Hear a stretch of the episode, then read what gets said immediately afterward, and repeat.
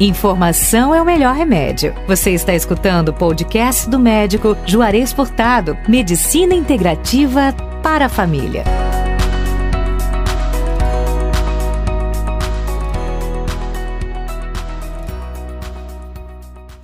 Bom dia, bom dia a todos. É, é um prazer poder estar aqui com vocês hoje, é, frente e junto com um movimento tão importante, né?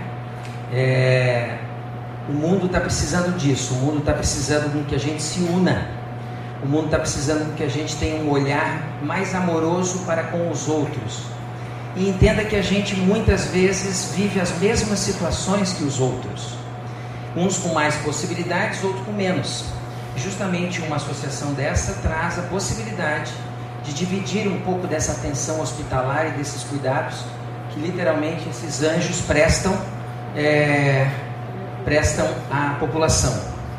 Eu vivo e vivi muito tempo dentro do hospital e eu sei que é, muitas das da, do que essas pessoas que trabalham no hospital recebem é muito pouco frente ao tamanho exercício e possibilidade que eles fazem de dar uma atenção e um cuidado no momento delicado que é quando a gente está doente. E isso não tem preço. Isso, na verdade, a maioria das pessoas que trabalham, eu conheço várias enfermeiras, eu conheço colegas, que seguem com esse trabalho é porque realmente confiam e acreditam que a gente precisa ajudar. É, mais do que nunca o mundo está aprendendo coisas e cada vez a passos muito rápidos e largos. É, hoje em dia nós temos, nunca tivemos na história uma doença tão bem catalogada, tão bem acompanhada. Se vocês abrirem agora, tem um site contando exatamente pessoas contaminadas, pessoas que deixaram de ter processo, pessoas que morreram online, a gente tem isso. Nunca aconteceu. Olha só a, as coisas maravilhosas que acontecem no meio desse caos e desse tumulto criado. Criado, nós vamos falar por que, que foi, não digo criado, mas assim, potencializado. Nós estamos no momento em que o ser humano não pode, não deve mais trabalhar em cima da competição. Nós estamos no momento em que a natureza já nos convoca há anos, mas nós, seres humanos, estamos acordando agora para que o, o exercício seja, seja de cooperação. Inclusive na natureza, nada é competitivo. Um sol não compete com uma árvore, um sol não compete com os rios, um sol não compete com os elementos, com os animais.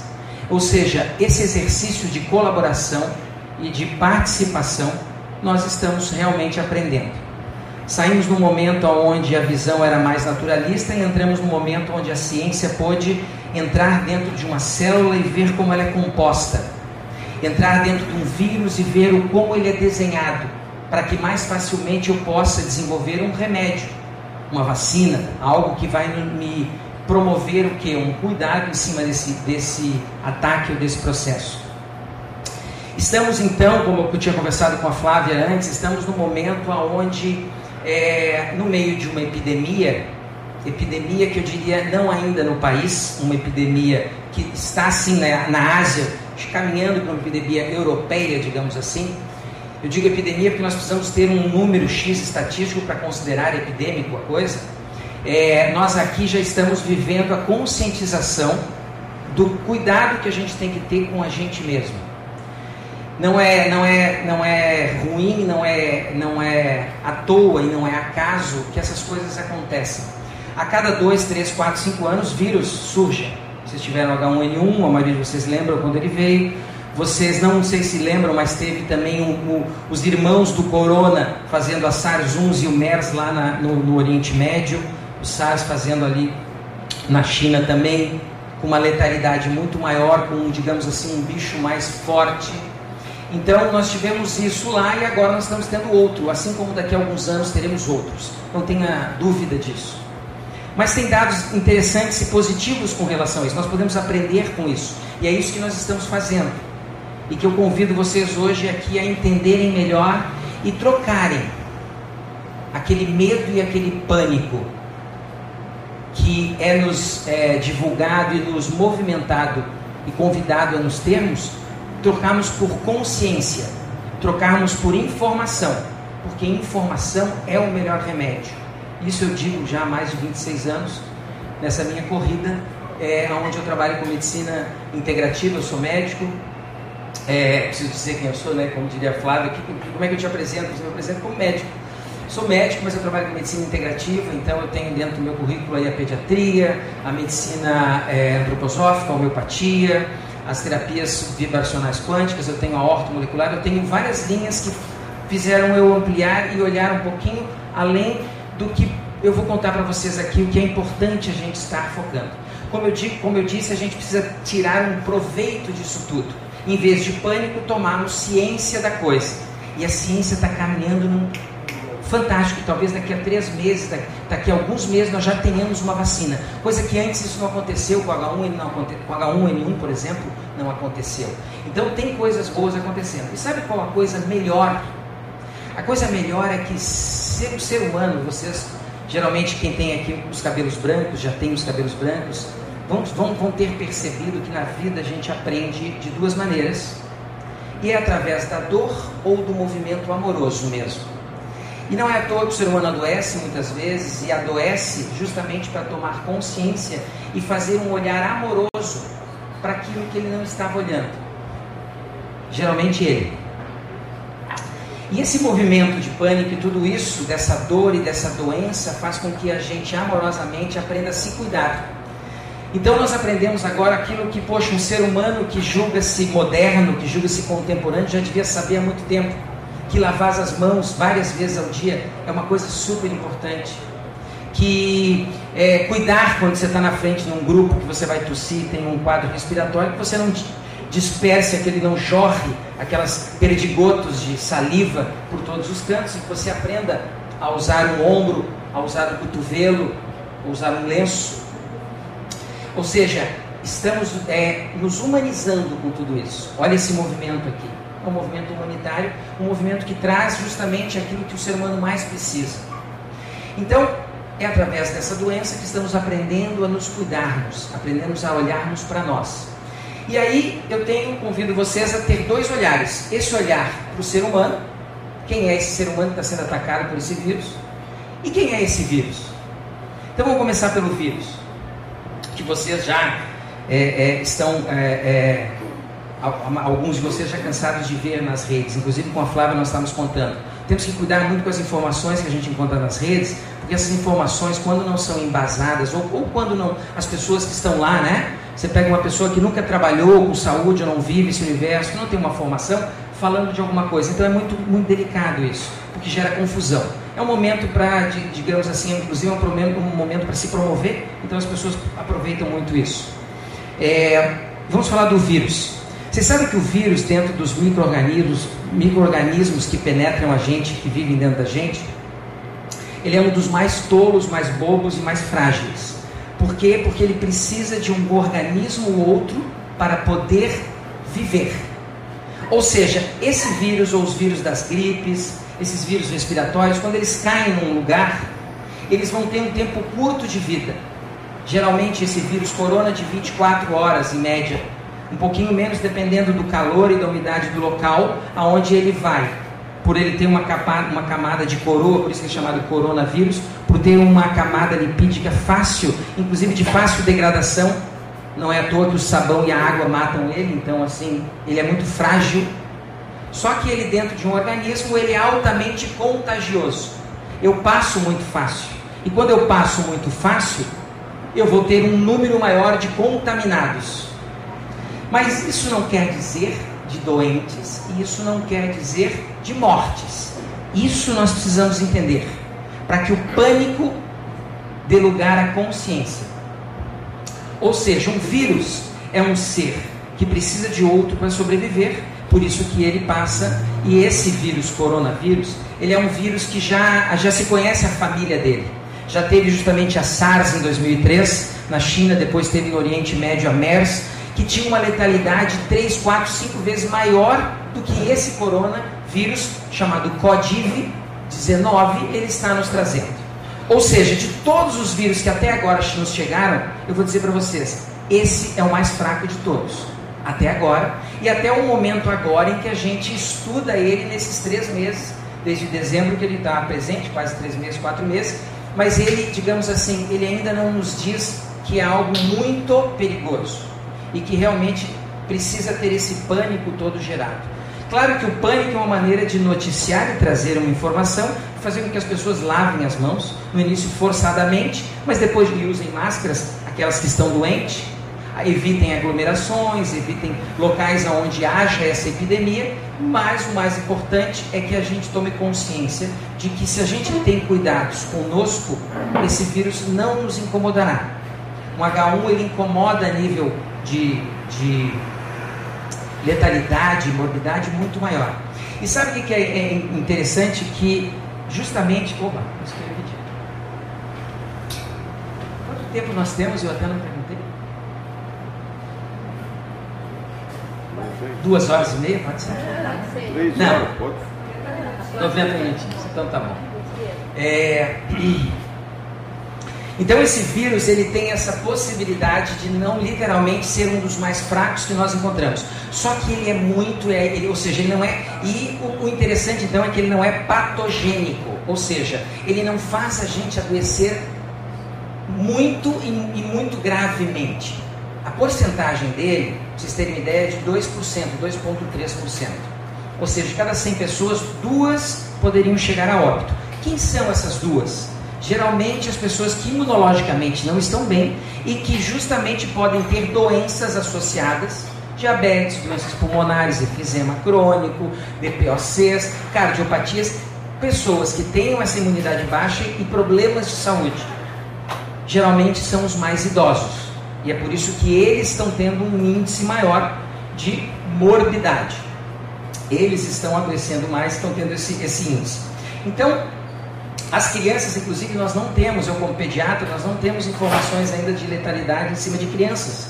E é interessante porque a criança de 0 até 3 anos de idade, ela, ela carrega no início do, dos, dos meses, primeiros meses, se a mamãe, inclusive, está amamentando muito mais, uma carga imunitária dessa mamãe, mas a partir de, um, de, de alguns meses, seis meses em diante, ela, ela através da nutrição e principalmente através de um microbioma intestinal, ela vai manter-se mais imunologicamente é, é, protegida. Só que os soldados dela ainda são pequenos, usam bermudas, e aí o que acontece quando chega aos 3 anos de idade é que elas sim estão prontas para dizer: vou enfrentar o mundo agora, mamãe.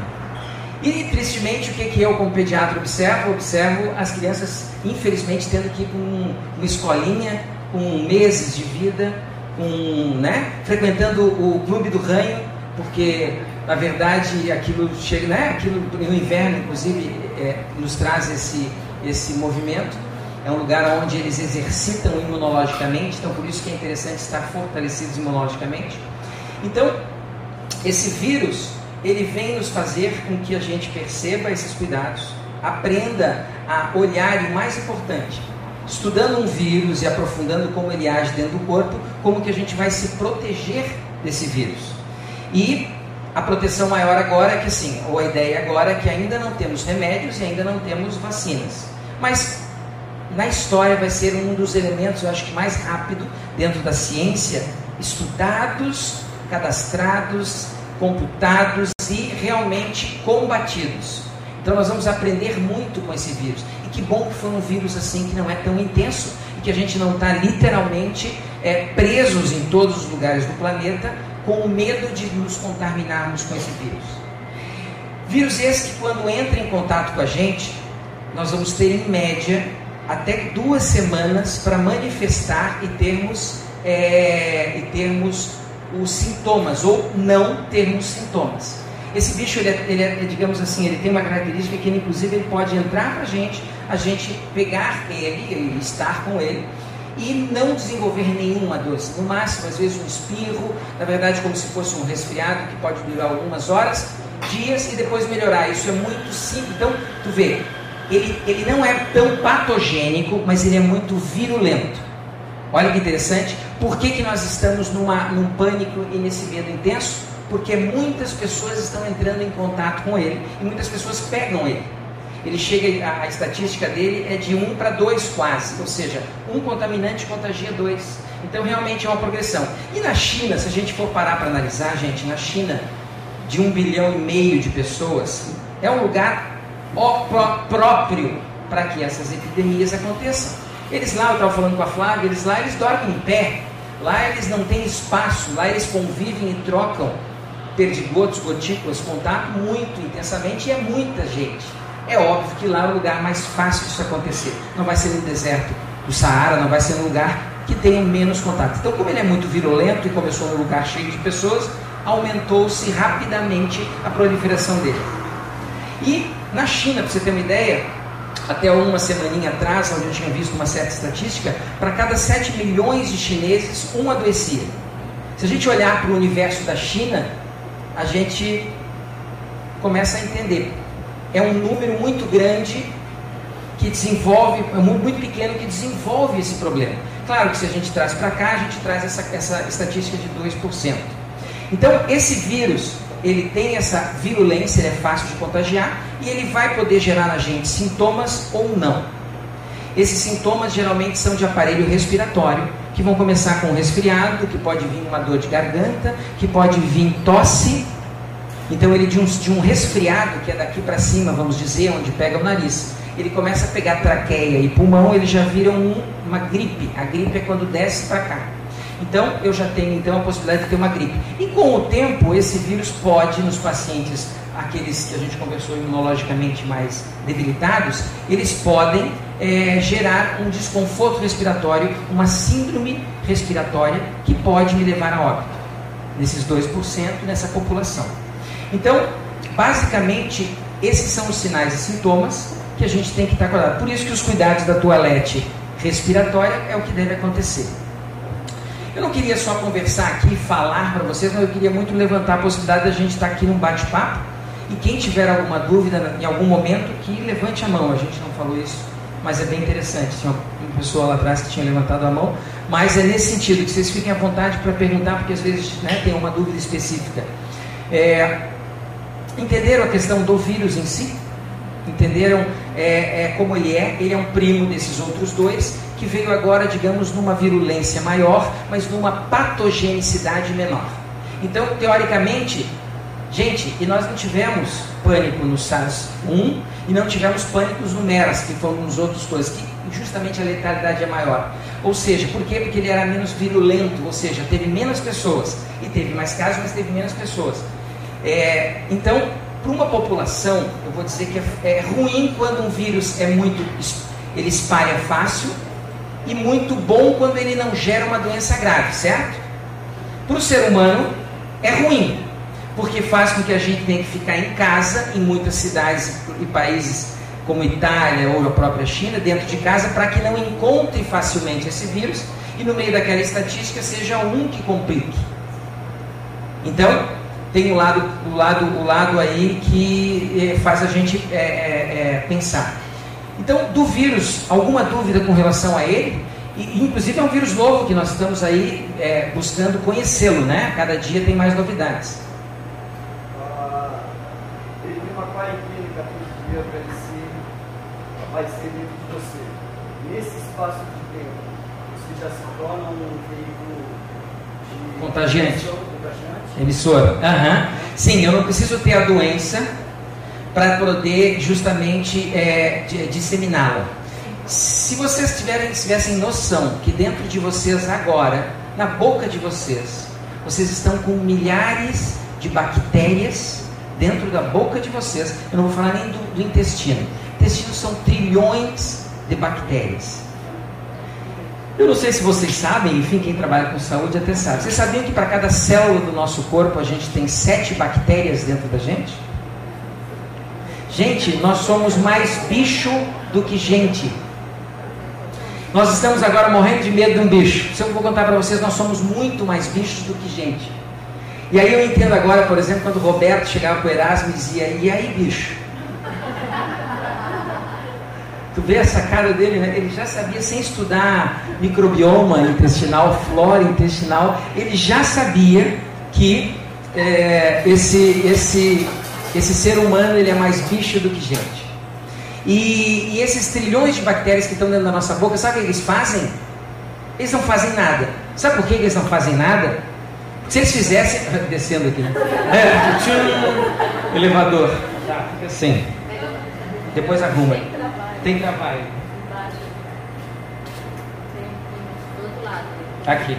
Tá, vamos tentar de novo. Muito bem. por favor. Então, falando dos bichos, né, gente? É, nós somos mais bichos do que gente. E aí, esses trilhões de bactérias, você sabia que o que nos mantém saudável são esses bichos? É essa relação de cooperação entre o meu sistema imunológico e esses bactérias e micro-organismos que tem no nosso corpo que nos mantém vivos imunologicamente. Vocês sabiam que a gente tem que agradecer essas bactérias? Vocês sabiam que a gente tem que tratar bem dessas bactérias? Sabe como é que eu trato bem de uma bactéria? É não comendo fast food todo dia. É não comendo empacotados, encaixotados, enlatados. Porque isso não vai nutrir os bichos da minha barriga. Eu tenho que comer comida viva. Eu tenho que comer verdura, legume, fruta. Eu tenho que comer sim. Quanto mais cru, inclusive, melhor. Então, nós temos esse elemento, esses bichinhos dentro da gente. Por que, que eu tenho aqui na minha boca um pseudomonas? Ainda mais eu que frequento hospitais. Então, eu tenho os piores bichos na minha boca. Eu tenho um meningococo aqui dentro da minha boca. Vocês façam um suave, vocês vão encontrar um exame. Por que, que eu não desenvolvo a meningite? Por que, que eu não desenvolvo uma pneumonia? Gente, o que a gente precisa entender e parar é de olhar só para o bicho. O bicho é o menor dos problemas. Vai depender de quem esse bicho entra em contato que vai ter ou não uma doença. Por isso que eu, nesses meus 26 anos, o meu trabalho foi e é justamente potencializar e estimular a saúde das pessoas. É fazer com que realmente você tenha a capacidade de se manter saudável. Eu quero compartilhar uma coisa do que você acha. Eu tenho uma das minhas filhas mora na Espanha, em Málaga. Uhum. E ela falou que lá eles estão usando o mesmo coquetel para. H1N1? É, e tá, diz que um dos pacientes reagiu muito bem, né? E até agora não morreu.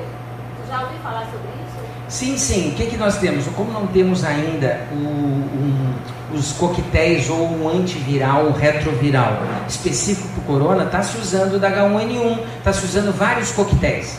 Para quê? Para que justamente esses retrovirais possam de alguma maneira ajudar. Mas ainda não está certo que, e não tem nenhum específico para ele. O que está se fazendo é usar o que tem. Nesse sentido mesmo.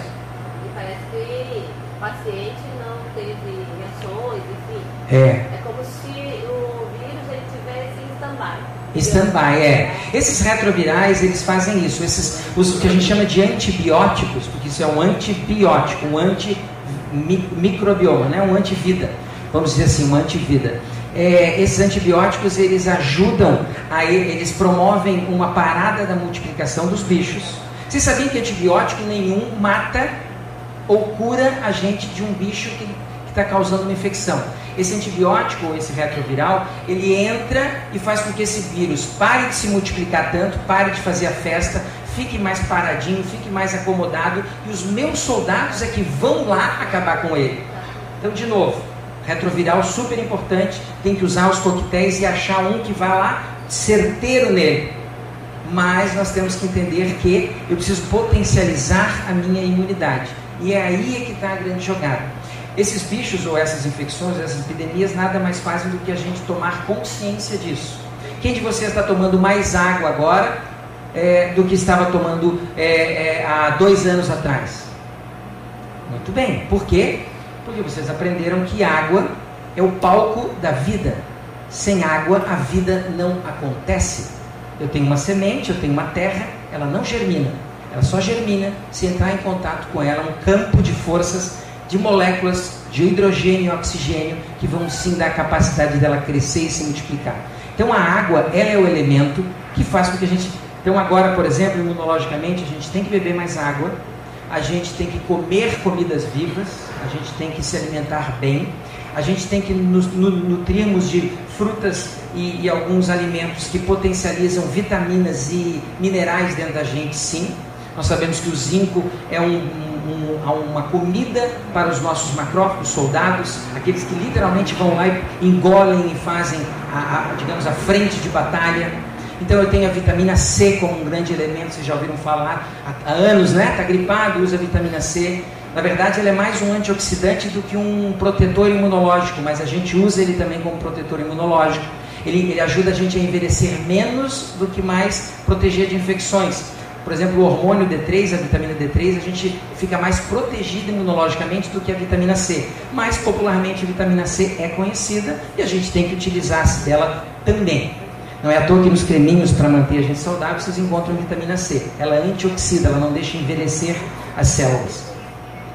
Então nós temos alguns elementos super importantes. Além da toalete, isso. E além do mais, eu vou trazer para vocês um outro detalhe. Quem é que é mamãe e papai aqui? Por favor, levanta a mão. Obrigado. Legal? Que já é vovô aqui, levanta a outra mão aqui. Ah, que legal, que bom então. É... Sabe qual o primeiro instrumento que nós, seres humanos, temos e, e desenvolvemos é, frente a um bicho que nos ataca? Qual é o primeiro remédio que o nosso corpo lança? Calor é, o calor, através de um movimento que, que principalmente as crianças fazem mais rápido, que é a febre, ela serve para acordar o nosso sistema imunológico. O arquiteto lá em cima não faria uma desgraça com os nossos pequenos, dando para eles a primeira capacidade, ou primeira fórmula reativa, quando algo não está bem dentro deles, de esquentar o corpinho deles. Ele não daria, ele não faria essa maldade ele fez tudo certo. Quem estuda aqui, quem é médico, quem estuda esse aparelho, não vou chamar de aparelho porque não é um aparelho, essa estrutura maravilhosa, viva, quem estuda vê que não tem como um engenheiro refazer. É uma coisa assim, sincronicidade, assim, tem tudo que vocês imaginam do perfeito. Então ele deu para gente o aumento da temperatura, justamente porque Interessante, né? A bisavó, 70 anos atrás, ela já sabia que a febre era amiga e não era inimiga. E a, ela tratava no meio do mato com 10 crianças, sem ter doutor Google, né? Tão forte hoje, tão importante na vida de todos. E nem o doutor Juarez ou outro pediatra. Ela, o que, que ela fazia? Ela conduzia a febre. Gente, com 10 filhos no meio do mato, sem uma farmácia a 10 metros de distância, a gente só pode dizer que ela estava louca. É ou não é? Se a gente parar e olhar com um olhar de medo e desinformação, a gente vai julgá-la. E eu estou falando da bisa, tá? Não estou falando das avós.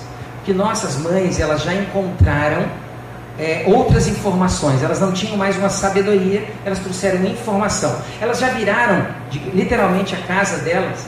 E quando eu falo, eu gosto de falar das bisas, porque as avós, elas, literalmente, a, a sala de estar delas, ó, tá descendo de novo. A sala de estar delas, da bisavó, era uma cadeira de frente para outra, não era? De visita. Tinha inclusive uma sala de visita. Que incrível, né? Uma sala para receber e conversar. As nossas mães já fizeram o inverso. Elas já viraram as duas cadeiras para um armário, aonde no meio desse armário tinha uma caixa barulhenta, que no início não tinha nem cor. E aquela caixinha começou a dizer para elas que fumar era lindo e maravilhoso que dar leitinho era melhor do que dar, do que dar o peito. Ou seja, ela foi construída. Ou melhor, desconstruída. Obrigado. Ela foi desconstruída. E ela já começou, inclusive, a perder a coragem e a força de apostar nos filhos e, a, e começou a apostar nas farmácias. E isso é ruim porque porque eu, como pediatra, sabe qual é o maior trabalho que eu tenho com as crianças que me procuram? É limpá-las limpá-las. Elas estão nascendo sujas. Elas estão nascendo. Vocês têm ideia hoje, uma criança tem estudos mostrando há mais de seis anos. Sabe quantos lixos, saquinhos de lixo, substâncias tóxicas estão nascendo nos nossos pequenos? Nos últimos seis, sete anos? Quem dá mais? Vamos fazer um leilão aqui. Quanto? Nove, dez? Quem dá mais? É sério isso? Gente, mais de 250 substâncias tóxicas. Sabe por quê? Porque mamãe e papai não moram em Urubici, não plantam crias galinha. Eles, eles, eles começaram a frequentar uma coisa que na época do tataravô era um mini mercado, onde eles trocavam alimentos. Depois virou um mercadinho, né? um mercadinho, depois virou um mercado, depois virou um mercadão, depois veio um supermercado e depois veio um mega mercado. Tudo isso para entender que lá nós temos vários produtos alimentícios, mas poucas comidas, poucos alimentos. E aí a gente hoje, o trabalho maior é limpá-los. E se tem sujeira dentro de casa, a casa não funciona bem. É simples. É que nem adulto, se a gente limpa, funciona bem. A natureza ou a saúde humana, ela é fantástica. Se a gente não atrapalha, ela flui bem. O problema é que a gente atrapalha. Dorme errado, come errado, vive errado. Então o que acontece? E olha no mundo e no momento onde nós mais temos informação, onde nós estamos, estamos conversando ali, onde hoje o ser humano tem tudo na mão. Gente, vocês, têm, vocês não precisam carregar pedra, vocês não precisam é, é, carregar água, vocês não precisam, vocês têm luz dentro de casa, vocês têm tudo. Nós temos tudo, nós temos a China, nós temos a China, Estados Unidos em um minuto aqui na nossa frente, tudo o que acontece lá. Ou seja, nós temos muita informação. E por que, que a gente está com mais medo? É isso que nós temos que entender. Por quê? Porque é muito mais fácil, inclusive, dominar, conduzir. Então vamos entender que eu preciso entender que a febre é o primeiro remédio que o meu corpo lança a mão. Por isso que as crianças, quando entram em contato com o bicho deles, eles fazem febre. E hoje a ciência já prova e já nos conta que quando a temperatura passa de 38, 38,5, correm muito mais rápido, trabalham mais eficientemente. E sabe o que também foi estudado? Que vírus, a partir de 38, 38,5, por isso que quando a gente fala que no calor do verão é mais difícil de proliferar algumas viroses, e no inverno, lá na China começou no inverno, que nesse verão do sangue, ou nesse verão, no calor, esse vírus dura menos, é que acima de 38, 38,5, os vírus param de se multiplicar. E aí a gente consegue ir lá e matá-los. Bactéria, acima de 39, 39,5, nós já conseguimos parar ela e conseguimos matar. Ou seja, a febre torna-se amiga e não inimiga. O que a gente precisa fazer é saber conduzir essa febre. Né? Eu até tenho para os pacientes que, e, e, temos alguns aqui, que, que aprendem lá no, no, consultório a conduzir essa febre. Né? É um método que eu, que eu criei juntamente, não criei, na verdade eu acordei das bisavós, e hoje eu, eu, né, a, gente, a gente conduz e ensina os pacientes a ter esse cuidado aprender que se ele curte esse calor durante dois dias, porque a batalha, olha só, uma batalha viral geralmente vai durar dois, três, quatro dias. E depois desses dois, três, quatro dias, ou o vírus morre, ou ele pode complicar no sentido de, inclusive, de debilitar um terreno e vir uma bactéria e complicar aquilo. Então, às vezes eu estava com resfriado e depois eu comecei a fazer uma sinusite. Então, isso pode acontecer, dependendo de como eu estou imunologicamente, né? Então são dois a três dias de briga. Por isso que um quadro como corona vai precisar de uma semana, em média, né, para manifestar os sintomas. Mas são 14 dias, porque nesses 14 dias eu ainda passo se eu não estiver espirrando tossindo. É só fazer assim e dar a mão para alguém. É, e ele dura 24 horas. É, e aí uma dúvida também, né? Perguntaram, né, o que passar na mão? Vocês já estão aí, receberam uma amostra. Álcool gel é fantástico e é mais prático da gente levar né? É, isso é importante além de lavar, mas água e sabão é a coisa mais importante. Um minuto embaixo da pia. E sabe o que a gente tinha que ter em casa? Era uma escovinha, para a gente aprender a escovar as unhas e as mãos. Isso é bem importante. É, então são dois a três dias, quatro dias de batalha onde essa febre vai acontecer. E eu, se eu conduzir bem essa febre, o vírus para de se multiplicar, a bactéria para de se multiplicar, e eu aposto na criança, eu faço ela vencer a briga. E vencendo a briga, sabe o que ela vai fazer? Ela vai desenvolver a imunidade. Porque eu vou dizer para você: saúde a gente não compra na farmácia, saúde a gente conquista. Conquista através desse exercício. Tudo na vida se aprende através do exercício. Para mim ficar forte, não adianta eu ficar deitado numa rede, só lendo livro, eu tenho que ir lá e levantar ferro. Senão eu não vou ficar forte. Da mesma maneira eu tenho doenças, e isso é interessante a gente entender. Da mesma maneira que eu tenho doenças pequenas e tenho doenças grandes, as pequenas servem justamente para fazer com que eu desenvolva e treine os meus soldados. Vou dar um exemplo prático. Eu estou em casa e pula no cercado de casa um moleque de 12 anos de idade para roubar o meu varal. Se eu não vejo e não desenvolvo ali com aquele moleque, poxa, o alarme está aqui, eu vou ligar para vigilância aqui, eu vou chamar a polícia ali, eu vou chegar então, vou soltar os cachorros, bem isso. Quando entrar aquele bando com fuzil dentro de casa, um bicho bem mais forte, pelo menos eu vou saber como começar. Ou seja, imunologicamente eu vou estar um passo à frente. Por isso que é importante o exercício de algo. Não é à toa que a gente adoece, gente, porque senão a gente não adoecia. E hoje a gente vê até muito isso, né? A gente, a gente tem um medo de adoecer. de novo eu vou dizer e vou concluir para vocês, porque eu acho que já o tempo já se foi. É, eu tenho duas maneiras de aprender: é através da dor, doença, como caminho, ou através do amor. O que, que é esse amor? Amor comigo mesmo. Por quê? Porque eu vou comer bem, eu vou respirar bem, eu vou pensar bem, eu vou sentir bem, eu vou agir bem. Eu vou ter coerência nesses três movimentos que a alma da gente precisa para nos manter saudáveis. Eu vou ter o que? Equilíbrio e eu vou ter saúde. Contribuir, tá, querido? Na verdade, muito tempo atrás, um sábio me falou uma coisa, eu fiquei 15 anos com ele, né, estudando. E ele me falou uma coisa que a gente não para para pensar. Tá? Ele disse, estar doente é estar de si mesmo. Hum. É a grande Maravilhoso. oportunidade para voltar para casa Maravilhoso. e reconhecer Maravilhoso. os estados dos soldados, né? Então, assim, se a gente visse a doença como esse estar de si mesmo, com essa grande oportunidade, né, de voltar para casa, reconhecer os seus, Isso. aí a gente ia ver com outro olhar. Isso ia ser uma grande oportunidade. Isso é uma grande, maravilhoso. Vocês perceberam? É assim mesmo. Estar de si mesmo. Estar doente é estar de si Eu mesmo. sou doente. Estar doente faz a gente deitar a cabeça, parar aquela correria que a gente vive o dia todo, trabalhando e fazendo coisas para os outros, porque 90% das vezes a gente está fazendo é para o filho, é para o marido, é para um, enfim, para o trabalho. E parar e deitar a cabeça e estar consigo mesmo. E estando consigo mesmo, a gente desperta uma coisa chamada consciência. E hoje a física moderna, a física quântica, nos mostra que quando eu presto atenção em algo, quando eu olho algo, quando aquele joelho meu dói e eu consigo olhar para aquele meu joelho, e de repente eu perceber que eu estou é, sendo muito ímpeto, muito austero e que eu não estou me ajoelhando e dizendo, gente, poxa, não é bem assim, perdoe. Quando eu não consigo agir como eu deveria e aquela articulação me grita, quando eu não estou me movendo, ou seja, eu preciso e aquele momento de adoecimento faz com que eu olhe para mim. E quando eu olho para mim, Max Planck, Albert Einstein e todos os físicos já nos contam que quando eu olho para algo, eu transformo molecularmente algo.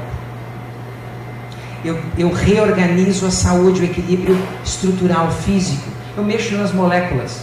Vocês sabiam, gente, que os russos estão estudando que as palavras mexem, chegam até o nosso DNA? Ou seja, eles acordam ou- não acordam. Sabe que através da palavra nós estamos descobrindo que eu posso acordar ou não doenças Até Não. mudar o DNA. e até mudar o DNA. Ou seja, realmente nós hoje estamos vivendo um momento de grande poder. Nós não podemos nos perder no medo e no pânico. Eu queria agradecer o convite mais uma vez desse, desse movimento maravilhoso. É, me acompanhe, quem não me acompanha, nas redes DR Juarez Furtado. Lá eu trago muitas informações e cada vez mais promovendo saúde. Obrigado.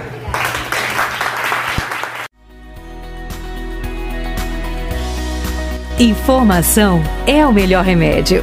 Acesse juarezfurtado.com e saiba mais.